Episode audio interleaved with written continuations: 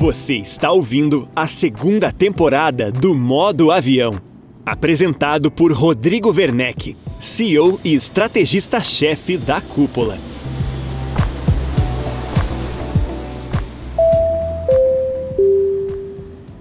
Seja bem-vindo a mais um episódio do Modo Avião. Eu sou o Rodrigo Werneck, CEO e estrategista-chefe da Cúpula. Acelerar o crescimento de uma empresa é o sonho de nove em cada dez empresários. Mas como alcançar este feito? Crescer com uma imobiliária ou mesmo uma incorporadora pede estratégia e atenção a questões como marketing, produto, posicionamento de mercado. Pontos que o nosso convidado desta edição do Modo Avião Guilherme Blumer domina como poucos no Brasil. Blumer é um profissional que eu considero de alto impacto, com uma visão privilegiada construída em diversos cargos executivos em grandes empresas do imobiliário. Embarque conosco em uma conversa que também debate o futuro dos marketplaces e o prazo de validade do corretor de imóveis tradicional.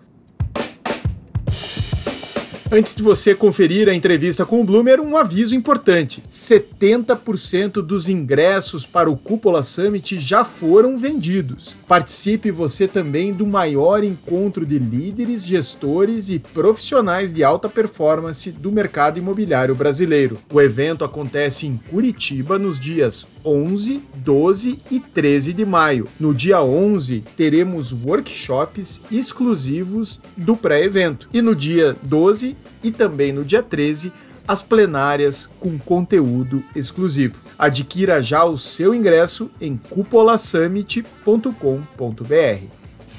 Você, ouvinte do podcast Modo Avião, tem vantagem para garantir a sua presença no Cúpula Summit, o encontro anual da comunidade imobiliária. Garanta seu ingresso com valor de primeiro lote com o cupom Modo Avião. É isso mesmo, valor de primeiro lote. Basta inserir o cupom Modo Avião na hora de adquirir o seu ingresso. Não perca tempo. Acesse agora cupolasummit.com.br e aproveite.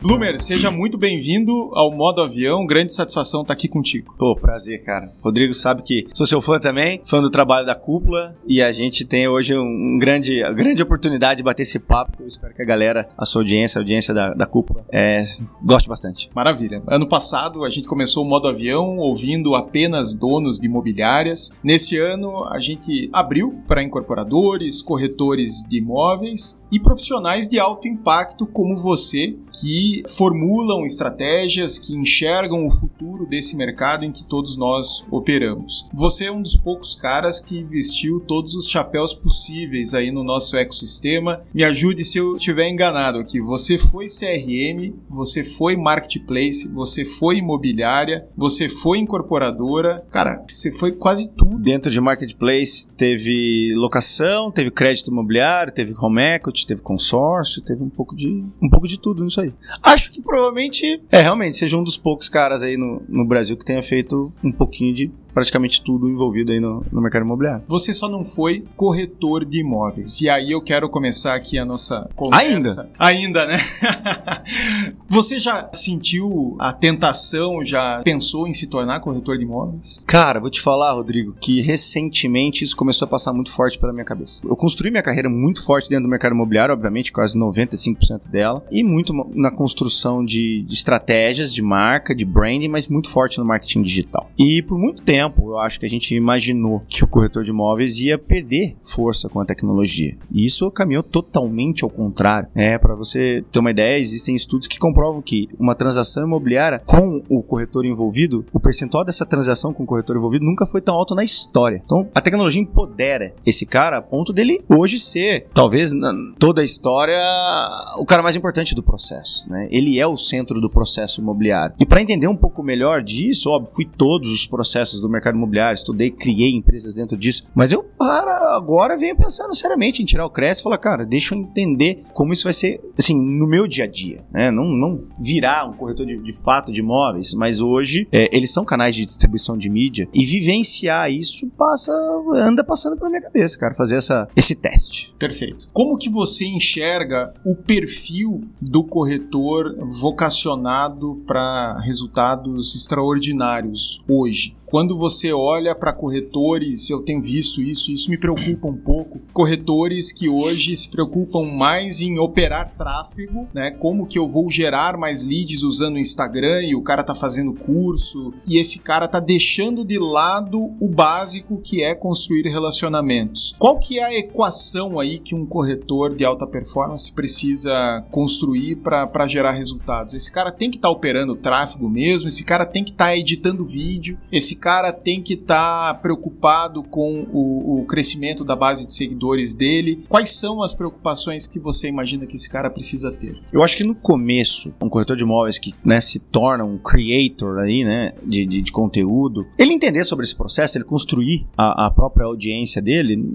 acho legal, acho válido. É, de novo, eles têm um potencial, as redes sociais dão potencial para esse cara ter esse tamanho. Isso faz uma coisa que muda completamente o que é senso de construção de atenção dentro do mercado imobiliário. A vida inteira a gente via um produto, a gente via quem era, por exemplo, a imobiliária ou a incorporadora que tinha esse produto e estas, essa empresa te entregava um corretor para te atender sobre esse processo. A partir do momento que esse cara é um creator, ele é o topo desse funil. Se ele entende muito bem quem é a audiência dele, até do ponto de vista de tráfego pago, isso às vezes faz menos necessário. Entender quem é o perfil do cliente ideal dele, com quem ele dialoga de fato, para quem ele entrega mais valor, faz com que ele tenha um tráfego direto em relação à pessoa dele mais orgânico. O perigo de você crescer às vezes demais, e isso realmente passa pela minha cabeça quando eu avalio alguns cases que a gente vê, é, cara, na sua essência, você entrega valor ajudando essa pessoa a escolher, a fazer a melhor escolha de transação imobiliária da vida dela, possivelmente, melhor investimento, melhor aluguel, melhor compra. É, a partir do momento que ele é um topo muito grande, ele é um topo muito grande não só pela audiência do B2C, mas também do B2B. Pessoas querem conviver com o Rodrigo, pessoas querem conviver com o Bloomer. A partir do momento que você perde a sua essência, o quanto que você vai entregar para aqueles caras que querem estar perto de você, trabalhar com você, aquele I wanna be, eu quero ser como você é, ele pode se perder. É a linha tênue desse negócio. Uh... O grande risco está em perder o controle do topo de funil. E você Totalmente. se distanciar, digamos, de um público, de uma persona ideal, e de repente você está abraçando diferentes públicos porque o digital te convida a isso, né? A esse excesso. São várias arapucas no digital. Você perde o controle e daqui a pouco você tem um topo de funil monstruoso que engole toda a tua conversão na sequência. Faz sentido, né? Faz sentido demais. E, e é o que você falou, o marketing digital, principalmente o digital, ele, ele te prega algum, algumas arapucas que são às vezes difíceis de você entender, né? E aí você olha, olha, eu tenho um número de seguidores muito grandes, mas qual é o engajamento que você tem em relação a isso?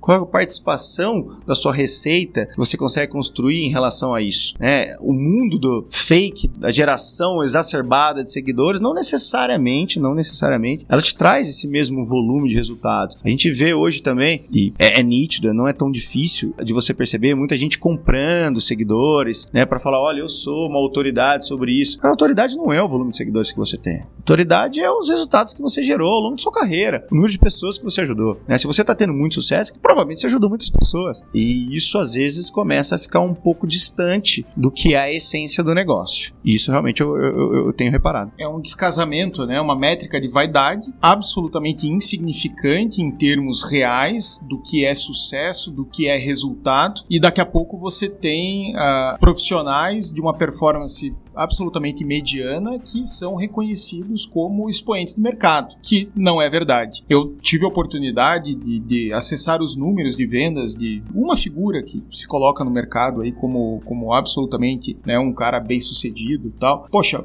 um cara que fez 20 milhões em vendas no ano. Né? É, um número mim, comum. Um número comum. Comum. Né? Eu digo, um, um, cara extraordinário faz 50 milhões, um cara fora da curva faz 70 milhões. Aí você diz, não, peraí, aqui eu tenho alguém muito diferente. Mas hoje está difícil você identificar isso, né? Aí eu quero dar um salto aqui para a gente falou de corretor, mas vamos falar da imobiliária, né? Se você fosse um gerente de uma equipe de vendas, como você organizaria o seu time? Como você se relacionaria com o seu time de corretores pela perspectiva do digital? O que você estimularia eles a fazer? Bom, super interessante. Eu, primeiro, eu olharia o histórico de vendas desses caras, tá? Nos últimos seis meses, um ano, dois anos. Que, que foi que o Rodrigo mais vendeu? Que bairro? Que ticket médio? Que tipo de persona viu mais valor no tipo de serviço que você prega, que você né, entrega? Porque provavelmente você é um expert naquele assunto. Uma vez que eu entendo essas segmentações, eu vou pedir para que esses caras comecem,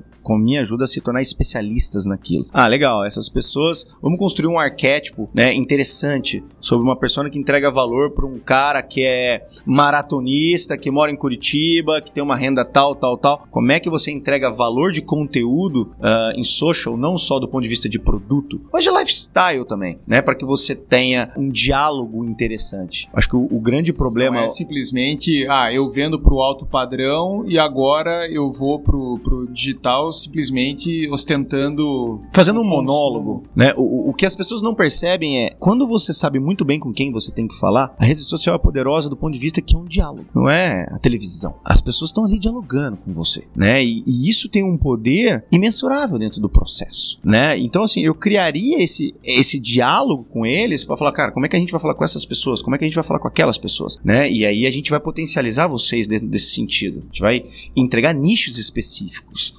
Eu acho que o futuro do, do, do digital como um todo, nas redes sociais, eu sempre brinco. Para mim, o segredo do sucesso não é o quantos seguidores você tem, ou quantos seguidores você tem veio a comprar no passado. São quantos sininhos do Instagram as pessoas clicaram. Tudo que o Rodrigo posta, eu quero que passe nos meus stories, eu quero que passe no meu feed. O sininho do Instagram é o fundamental desse processo. É o tráfego direto de olhar e falar: Rodrigo me entrega muito valor. Quando você não sabe com quem você fala, você se torna uma máquina. Nós somos hoje fabricadores de spam. Nós somos rejeitados na guerra do clique, porque a gente tem a inocência de que a gente acha que a gente pode vender para todo mundo. E ninguém vende para todo mundo. Eu percebo que algumas marcas e profissionais se tornaram praticamente um gerador de blá blá blá. Marcas que falam de forma incompreensível para o público falam obviedades, platitudes que não são percebidas como algo relevante para o consumidor. Acho que é um pouco por aí, né? É um pouco por aí. Eu acho que, em tese, o, o marketing e aí as redes sociais como um todo, hoje eles têm um nível de escala grande. O grande pecado do marketing é que hoje, na sua essência, ele é chato. Ele é o marketing interruptivo. Ele é o marketing que você quer ver um podcast comigo e aparece uma propaganda do, do Eno, né? Que não, não, tem nada a ver ali com aquele, com aquele processo. O que, que as pessoas não conseguem perceber é o poder do nicho. E assim, a internet como um todo, ela não ajuda o marketeiro.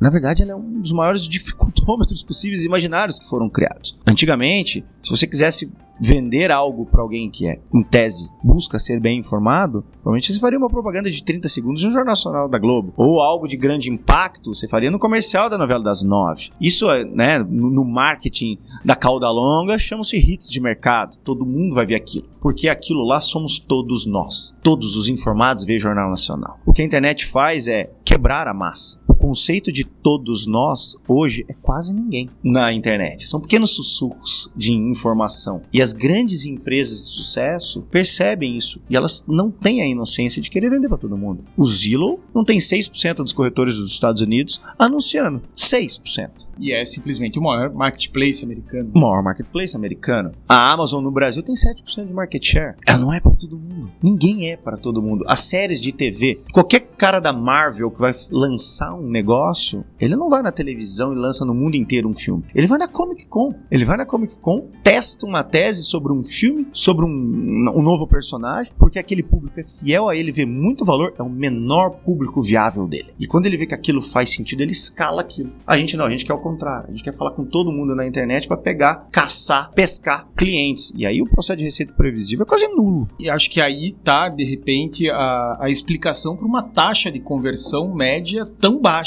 de clientes que chegam à imobiliária procurando atendimento ou ao corretor ou à incorporadora e tão poucos fecham 1%, 2%, 3%. É luxo 3% hoje. E para mim está muito relacionado a isso. O estímulo que você gera é um estímulo pouco assertivo ou nada assertivo e em resposta você tem clientes também totalmente desalinhados à tua expectativa.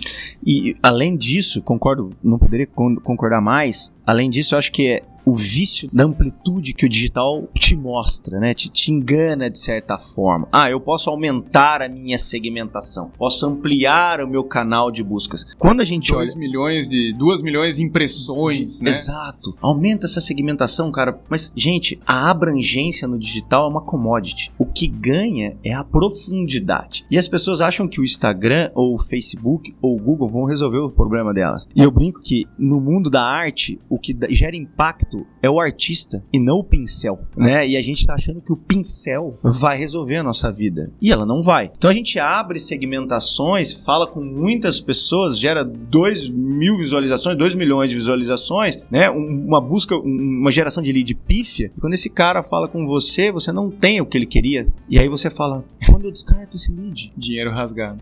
além do dinheiro rasgado, a pergunta que eu mais acho que eu respondi na minha vida, Werneck, foi: Bloomer, cara, você que aí manja pra caramba disso, daquilo. Quando eu descarto um lead? Cara, você nunca descartou um lead na sua vida, cara. Você foi descartado. Você não tem algo que a pessoa quer. É assim que as coisas são, né? E quanto menos você procurar é, o menor público viável, onde você tem máximo valor, você aprende com ele e às vezes depois disso você cria outra escala, né? E isso aconteceu a vida inteira, cara. E é interessante porque acho que a gente tá entrando num, num momento de mercado em que as empresas que estão estão aí bem sucedidos, profissionais de alta performance, enfim, você começa a ver uh, um consenso de que o nicho é o caminho, que de fato precisa segmentar, não dá para abraçar todos os mercados, mas eu tenho o sentimento de que essa segmentação ela ainda é muito superficial. Eu conheço lá em Curitiba um, um, corretor de imóveis que eu admiro, é um cara que é corredor de rua e ele vende para corredores de rua. Isso. E ele me falou esses dias, falou, Rodrigo, eu perdi uma venda de um amigo que é triatleta e ele tinha um imóvel de alto padrão e ele falou, cara, eu não te procurei porque você vende imóveis ali de 500, 600 mil tal, para mim não fez sentido. E aí o corretor,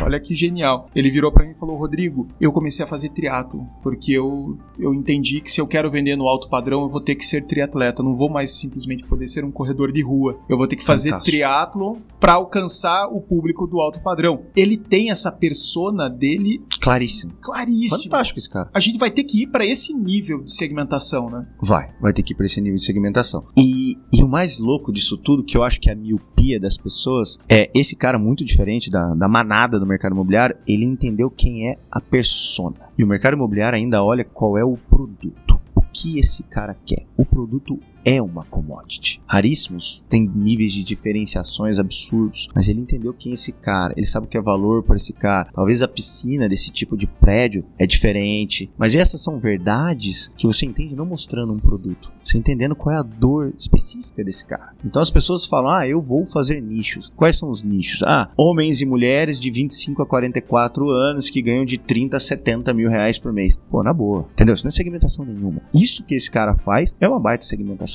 E no alto padrão, percentual de grandes caras hoje com a vida quase feita, não diria, né? Como diz o Flávio Augusto lá, estabilidade não existe, mas com a vida encaminhada, encaminhada né? é, esses caras geralmente gostam do desafio do Iron Man e ser um triatleta. Ah, tem mercado até dizer, chega aí. O foco, ele é algo... Não existem 10 mil, né? Na cidade. Não existem mas existem possivelmente 500, 800 caras. E você vai vender o quê? Um apartamento de 6, 7, 8 milhões e tá esperando achar 15, 10 mil caras para comprar isso. É só a gente olhar o IBGE, não existe. No topo socioeconômico do país não é assim que funciona. Então, beira a inocência exacerbada esse tipo de avaliação. E eu concordo, o nível de nicho de entendimento dessa, desse PCI, desse perfil de cliente ideal, chega a esse nível de especificidade e quem fizer isso vai se dar muito bem. Uma imobiliária consegue se posicionar dessa forma? Eu acredito, você me corrija se eu estiver enganado, que quando você vai construir um time de corretores, você tem que buscar justamente essa diversidade de profissionais que conversam com públicos super recortados, diferentes, mas complementares. Ou seja, um time de uma imobiliária não pode ser um agrupamento sem identidade. Precisa ser um time estrategicamente construído. Por exemplo, eu tenho aqui uma corretora que é muito bem relacionada dentro de uma escola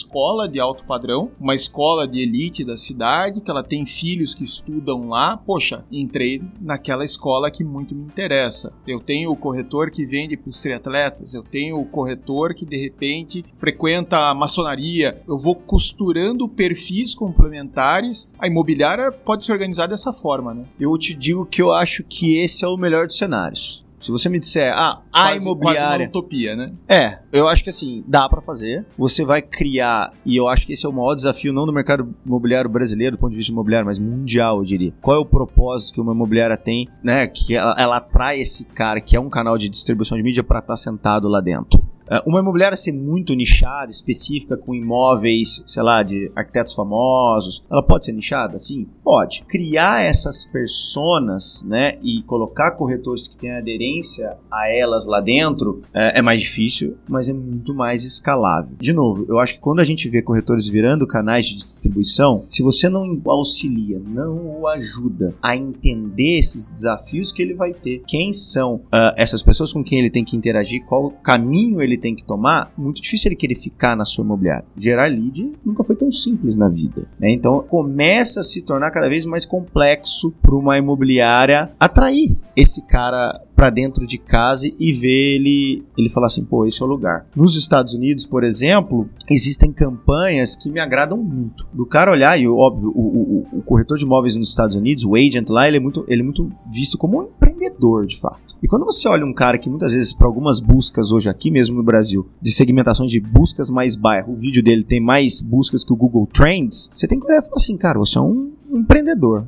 Isso aqui é uma casa de empreendedores. Isso aqui é um aquário de tubarão branco, onde você tem que ter fome, né? O fear of missing out de falar assim, eu não posso fugir daqui, porque eu aprendo com o Rodrigo. É aqui que as coisas é acontecem. Aqui que as coisas acontecem. A Keller Williams é a, a, rede de franchising que tem mais vendas de, em volume nos Estados Unidos, acho que é 11% de market share. Os Estados Unidos está vivendo um momento super complexo de alta de, de taxa de juros, inflação, agora que, que, quebrou o banco lá, isso vai aumentar. E eles fizeram uma campanha que era um peão de rodeio. É, isso saiu no, no YouTube, vocês podem procurar Keller Williams. O roteiro é maravilhoso, do cara em cima de um touro, falando, cara, segure firme, o momento é complexo. E aí o texto é todo muito bem elaborado. E no final, a assinatura da Keller Williams é Where Entrepreneur Thrive, né? onde os empreendedores prosperam. Que é a casa dos grandes corretores. Eu te dou treinamento, desenvolvimento, para você ser um cara acima da média. E é isso que faz sentido para um corretor quando ele pesa a decisão de trabalhar como um autônomo de repente. A vida do autônomo não é simples. E quando o cara encontra um ambiente próspero como esse, a decisão de estar dentro de uma imobiliária se torna muito mais convidativa. Muito mais. Acho que o maior senso de sobrevivência do ser humano provavelmente seja pertencer a algo maior. Clubes de futebol, religião, partidos políticos, o que quer que seja, cara, são sensos de pertencimento. O problema que eu vejo hoje é que os valores que o mercado imobiliário, como imobiliário em relação com o corretor, geravam, precisam ser alterados. Eles são diferentes hoje, porque o indivíduo ficou cada vez mais potencializado. E exigente. E exigente. O que, que você me entrega aqui que eu não consiga fazer sozinho? Hoje, pouquíssimas, raríssimas. Imobiliárias, não vou dizer no Brasil, no mundo, fazem isso. E aí, muitas pessoas me perguntam, mas Bloomer, você acha que todo corretor tem capacidade? Eu sempre falo, a gente sempre falou, o, o mercado imobiliário ele, ele, ele, vive de um pareto que não é 80-20, é 95-5. Cinco corretores fazem 50%, 60% das vendas do, do mercado. Esses 5% que vendiam para as imobiliárias são os capazes de se virar sozinhos. E esses outros 95% vão criar um outro pareto, que esse cara vai ser o seu top. Ou seja, a mediana dos corretores da sua imobiliária que vão ficar para frente, se você não mudar o seu processo, ela deve ser muito ruim. Tenho até medo de parar para refletir sobre ela. Então, assim, de novo, a construção do valor imobiliário de uma imobiliária ou de uma house, de uma incorporadora também. Se a gente olhar hoje as grandes incorporadoras, os canais de parcerias representam, na grande maioria dos casos, mais de 50% das vendas. Hoje, para as incorporadoras, se tornou praticamente impossível reter profissionais de alta performance dentro das houses. As houses não fazem o menor sentido para um profissional de alta performance. Os melhores corretores que eu conheço hoje no Brasil, salvo pouquíssimas exceções, jamais sentariam numa incorporadora e seriam corretores fixos de uma house. Eles sabem do potencial que eles têm de reconhecimento, de recall, de branding pessoal para um mercado muito maior que aquele microambiente que o incorporador pode gerar. O incorporador ele, ele é retido à capacidade de produção dele, ao land bank que ele tem. Né? Esse corretor vê o, o macroambiente com uma forma muito mais poderosa que é inviável para ele sentar lá numa incorporadora e ficar parado. Os que ainda fazem isso têm prazo de validade. Tem prazo de validade. A gente falou do corretor, falamos da imobiliária. Qual o caminho que uma incorporadora deve trilhar para construir o seu time de vendas dentro desse contexto? Eu acho que os times têm que ser menores do que são hoje. Eu tenho uma frase que eu gosto sempre de, de pautar, né? Eu vejo houses com 3, 4, 2 mil corretores. E isso é um problema do seu marketing. Se você tem 4 mil corretores, é um problema do seu marketing. Se a sua empresa ela é pautada em vendas, o seu produto é vendido. Se a sua empresa é pautada em marketing, construção de valor, o seu produto é comprado. E aí a gente vê empresas magníficas que a gente admira, a Apple e tal. Aquilo é marketing.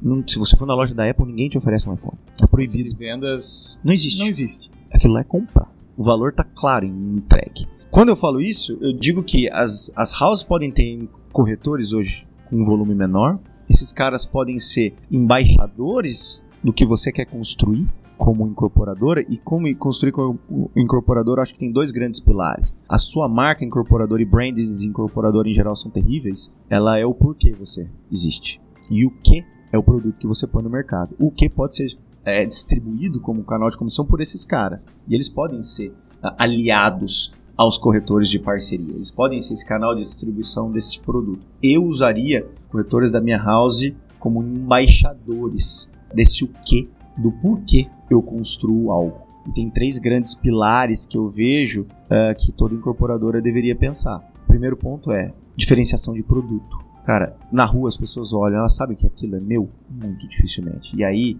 o último artifício do marketing medíocre é promoção e a partir de. E a gente vê coisas saindo, lançando com a partir de. Né? Você, tá, você, já está nivelando o teu negócio por baixo. Então não tem diferenciação de produto nenhum. O segundo pilar que eu acho que é fundamental é a jornada com você. É diferente. O Mike Del Pratt sempre fala: comprar imóveis não precisa ser rápido, só não pode ser traumatizante. É gostoso escolher.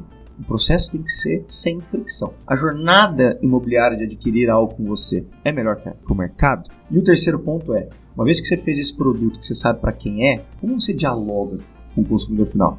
A sua linha de comunicação é marketing interruptivo ou é marketing de entretenimento?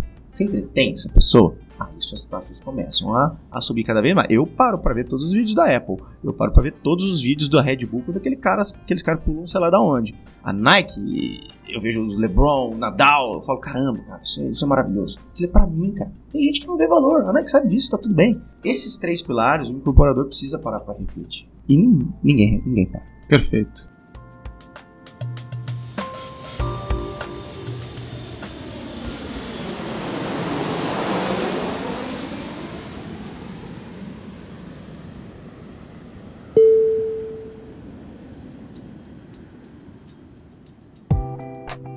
Bloomer, marketplaces. Dentro dessa construção fica muito claro o quanto quem quer atender a todos não atende ninguém, vale para o incorporador, vale para a imobiliária, vale para o corretor. Os marketplaces, de certo modo, são um exercício de atendimento a todos. Um... De convergência. Exato, uma tentativa.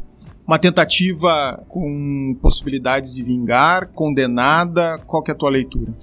Eu acho que o que a gente está assistindo no mundo hoje é uma prova de que o caminho é árduo para elas. Eu, particularmente, nunca fui um grande fã da convergência. Para nada. Eu gosto muito da divergência. Se eu e você somos idênticos, eu só vou vender mais que você se eu reduzir meu preço. E eu diminuo minha margem de contribuição. Na essência, a convergência ela não faz muito sentido para receita. Né? Você vende algo mais caro que eu porque você entrega melhor que eu, cara. Desde que o mundo é. Quando a gente olha isso, marketplaces em geral, grandes proptechs, unicórnios, não estou aqui só do Brasil, que tem né, alguns players que a gente sabe bem, e tem até fora também. Eu acho que tem três coisas que são fundamentais que eles avaliaram, e a última, ela é muito perigosa. Óbvio, eles cresceram, eles compraram market share, de certa forma, e criaram escalabilidade sem nunca olhar para rentabilidade. Esta tese funcionava, funcionava não, nunca funcionou, nunca deu grandes lucros, mas fazia sentido, porque as teses raízes que eles criaram, eles acreditavam que ia criar algo que chama-se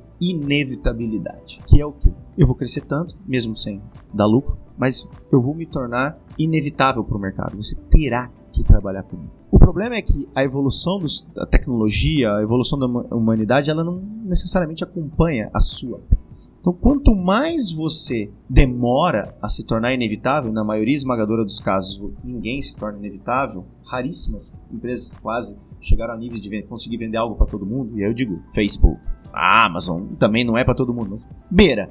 No mercado imobiliário de alto valor e baixa frequência de compra, ser inevitável é complexo. Então, assim, quanto mais você demora, tudo que você queimou de caixa e evoluiu do processo da jornada como tecnologia se comoditismo. E as pessoas que estão atrás de você atingem esse mesmo lugar que você com uma velocidade muito mais rápida. E aí, o que você criou lá no processo inicial como raiz precisa ser pivotado, precisa ser alterado. Isso tem muita correlação com o storytelling que você criou. Uma vez você se sentiu o último coco da ilha e olhou para o mercado e falou: Eu vou te engolir, eu vou vencer vocês, sou eu contra vocês, isso é uma briga que você comprou. Se esses caras entendem que você não é inevitável e começam a ter acesso ao que você construiu com uma velocidade maior, com um investimento muito um menor, investimento né? muito menor sem queimar caixa, talvez você tenha que mudar seu storytelling e falar: Então, a gente não é inimigo, a gente é amiguinho agora. Dá para fazer isso? Eles vão ver utilidade em fazer isso? Eles necessitam disso? Então, assim, esse cenário de inevitabilidade e, e, e, de construção gigante, criar grandes marcas com market share absurdo, ou chegar a níveis de IPO, no Brasil hoje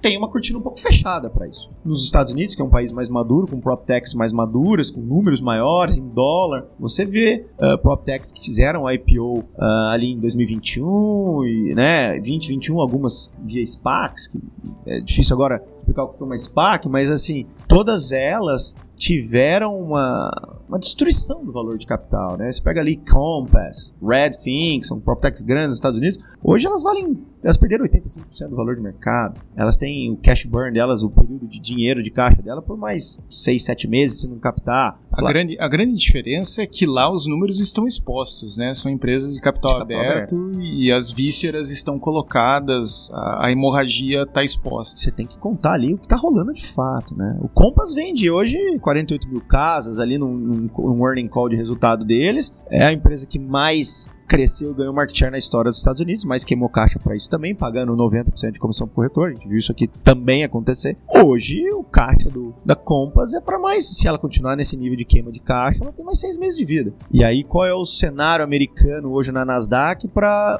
colocar, investir dinheiro? E aí, vamos trazer isso para o cenário brasileiro. A maioria dos fundos que aportam nas PropTechs no Brasil são americanos. Elas receberam esses aportes com juros nos Estados Unidos negativo, quase negativo. O juros dos Estados Unidos é 4,5 para subir. Com viés de alta. Com viés de alta, ou seja, é interessante ficar com dinheiro nos Estados Unidos. Então, assim, o que você fazia, você vai ter que fazer com muito menos. Se você tinha 5 mil funcionários, agora você tem 1.500, 2 mil funcionários. Você entrega esse serviço com um terço, um quarto da sua equipe. Então, assim, no cenário marketplace, o tormento, a tempestade perfeita está na, na frente dos nossos olhos. Uns vão sobreviver? Provavelmente sim. Outros não? Com certeza.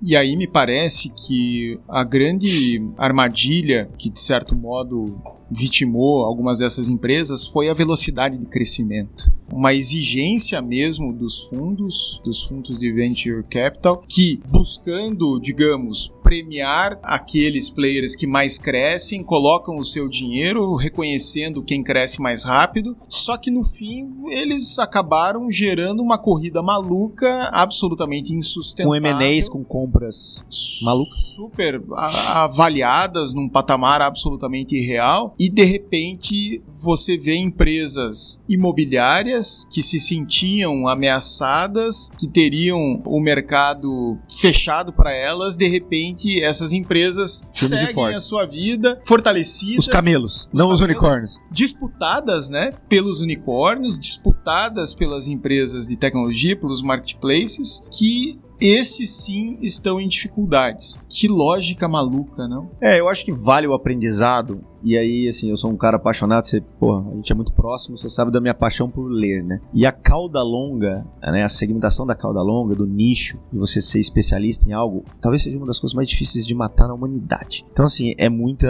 inocência a gente achar que você iria matar as imobiliárias de cidades, a, a, a comunidade imobiliária raiz. Quando você tem muito giro de capital na sua mão, você tem um custo de oportunidade muito alto desse dinheiro, você começa a fazer aquisições. E aí, nesse jogo do, do Venture Capital, da startup, você compra receita. Você compra possível ideia de, de market share na esperança de uma nova rodada. Essa nova rodada vai vir lá na frente no IPO e tal, que esses cenários vão se fechando. Quando isso começa a, a tomar turbulências, uma taxa Selic no Brasil, e aí você comprou uma empresa de crédito, enfim, você precisa voltar para sua origem. O que é a sua origem? Qual é a essência da sua empresa, que é o que a gente chama de PMF, por exemplo, Product Market Fit? O que é 40% do seu negócio? Que de tudo que você inventou fazer, o que você faz bem? Houve distração.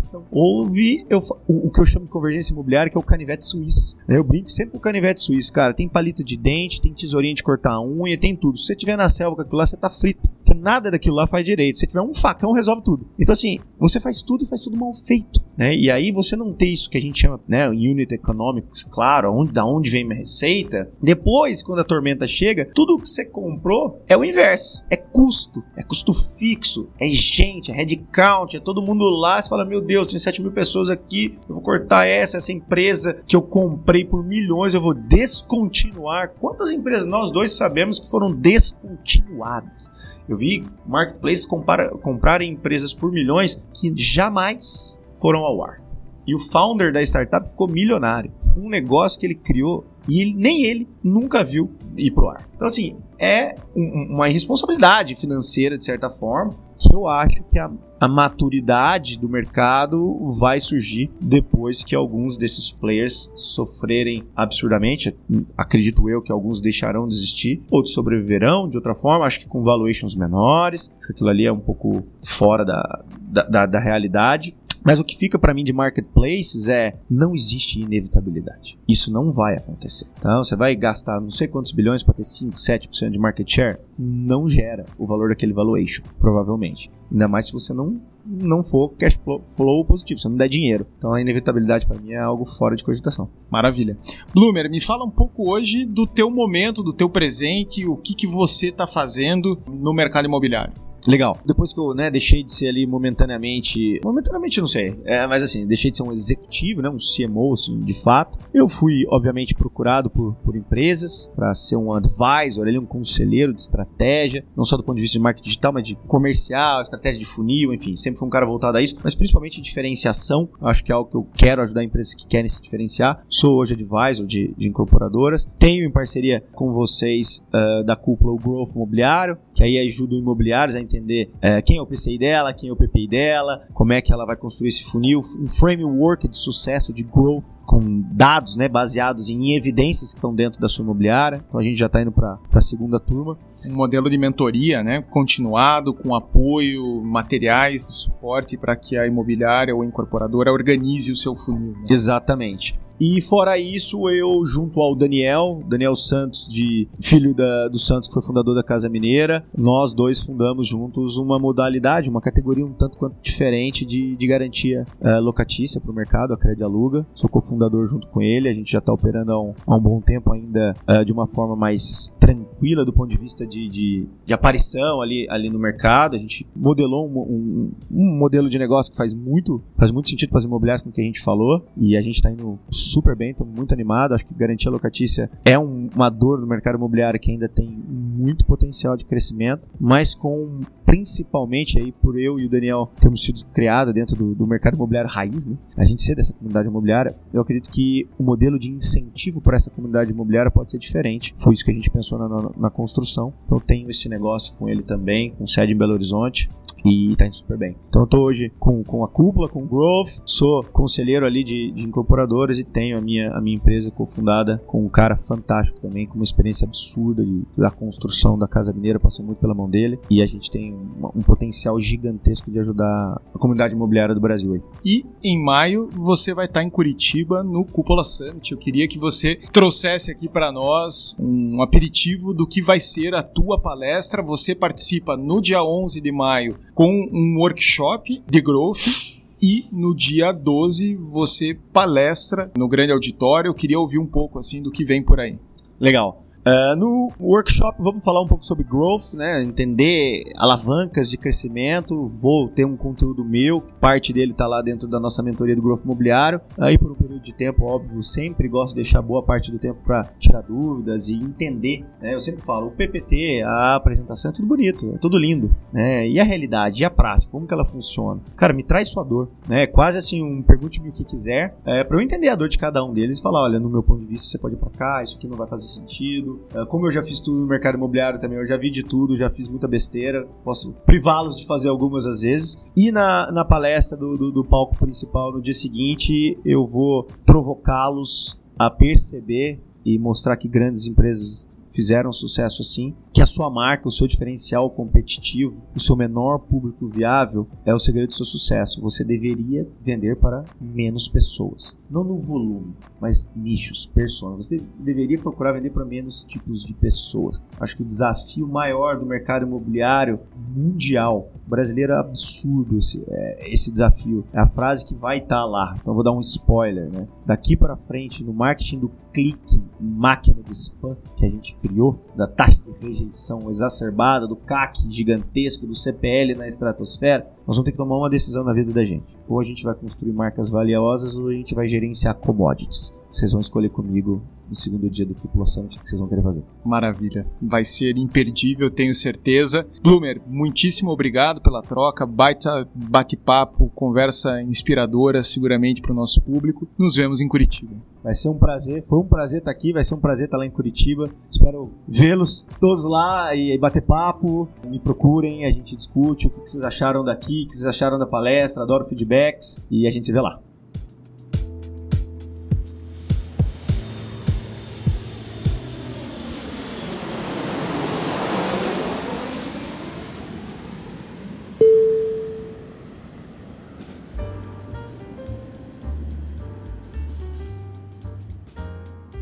Em nossa conversa, o Guilherme Blumer falou um pouco sobre a Cred Aluga, uma empresa focada em uma das grandes dores do mercado imobiliário, a garantia locatícia. Para falar mais sobre essa solução, temos a participação da Renata Maciel, consultora e sócia da Cúpula.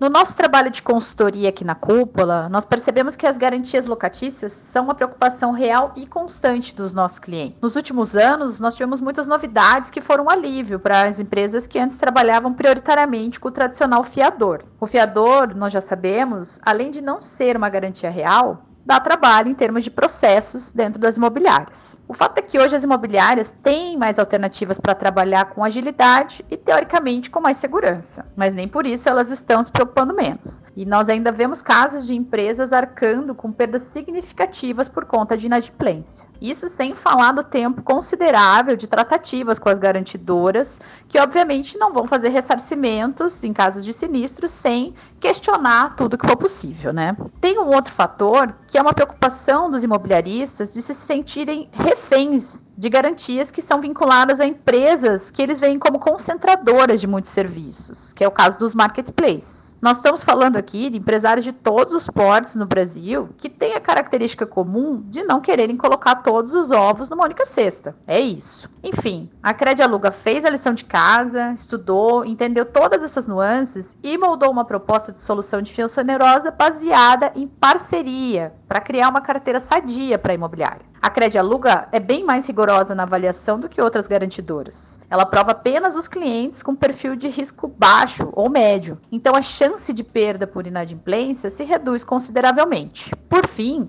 a Cred Aluga se apresenta como independente, sem vinculação com marketplaces, tranquilizando os empresários nesse sentido. Em resumo, são argumentos muito relevantes para quem busca crescimento sustentável, com menos sinistros, que tanto abalam a relação com o locador e tumultuam a operação da imobiliária.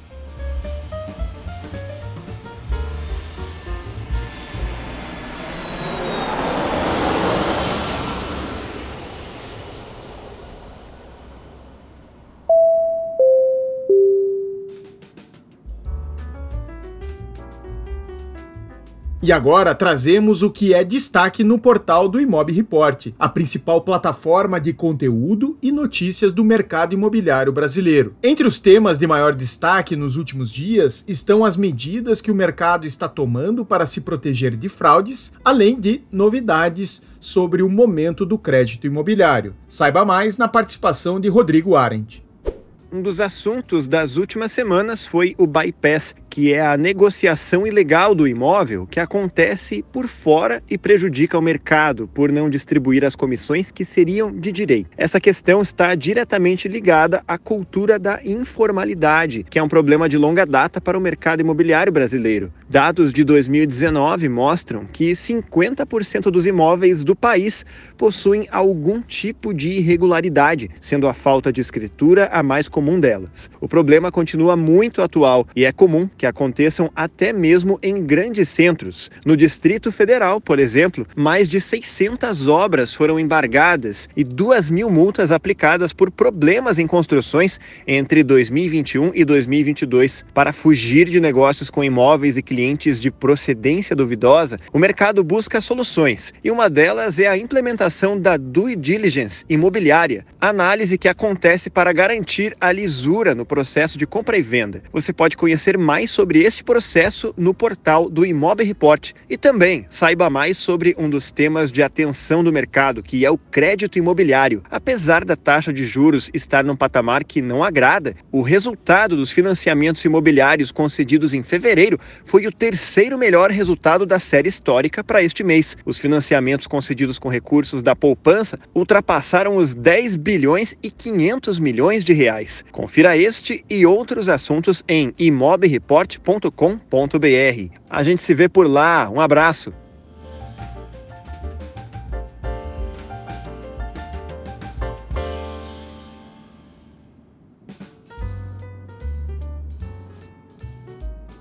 Antes de caminhar para o fim do episódio, vamos atualizar o que está rolando no Imob Premium, a versão paga do Imob Report exclusiva para assinantes. Vamos conferir com o Carlos Simon e com a Fernanda Bertonha, jornalistas do Imob, alguns destaques de aluguel e vendas.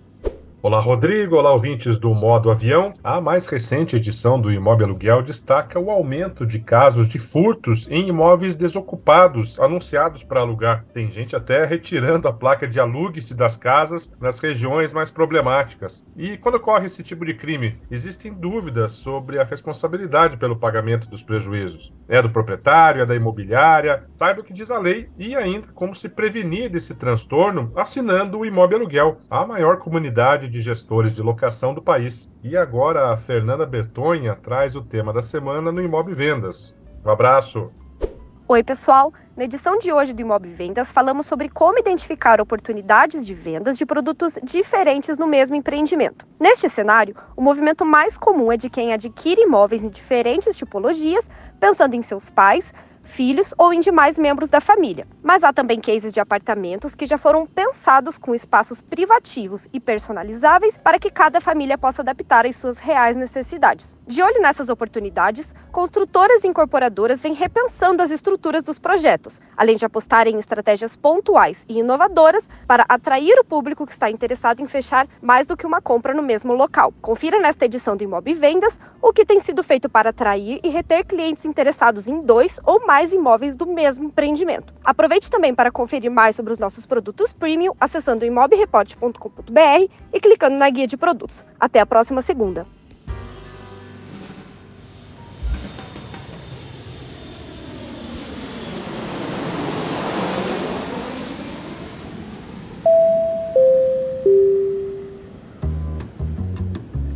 E assim fechamos mais um episódio do Modo Avião. Siga o Modo Avião no Spotify para receber as próximas edições. E no Instagram acompanhe também o arroba imobreport. Obrigado por nos acompanhar, um abraço e até o próximo episódio.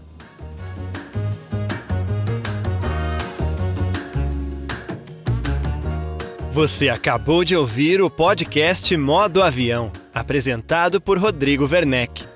Roteiro de Rodrigo Werneck. Produção Renato Lopes. Edição por Dice Masters Podcasts e Multimídia. Voz nas vinhetas e spots Rodrigo Arende. Projeto gráfico Alexandre Lemos. Realização Imob Report e Cúpula.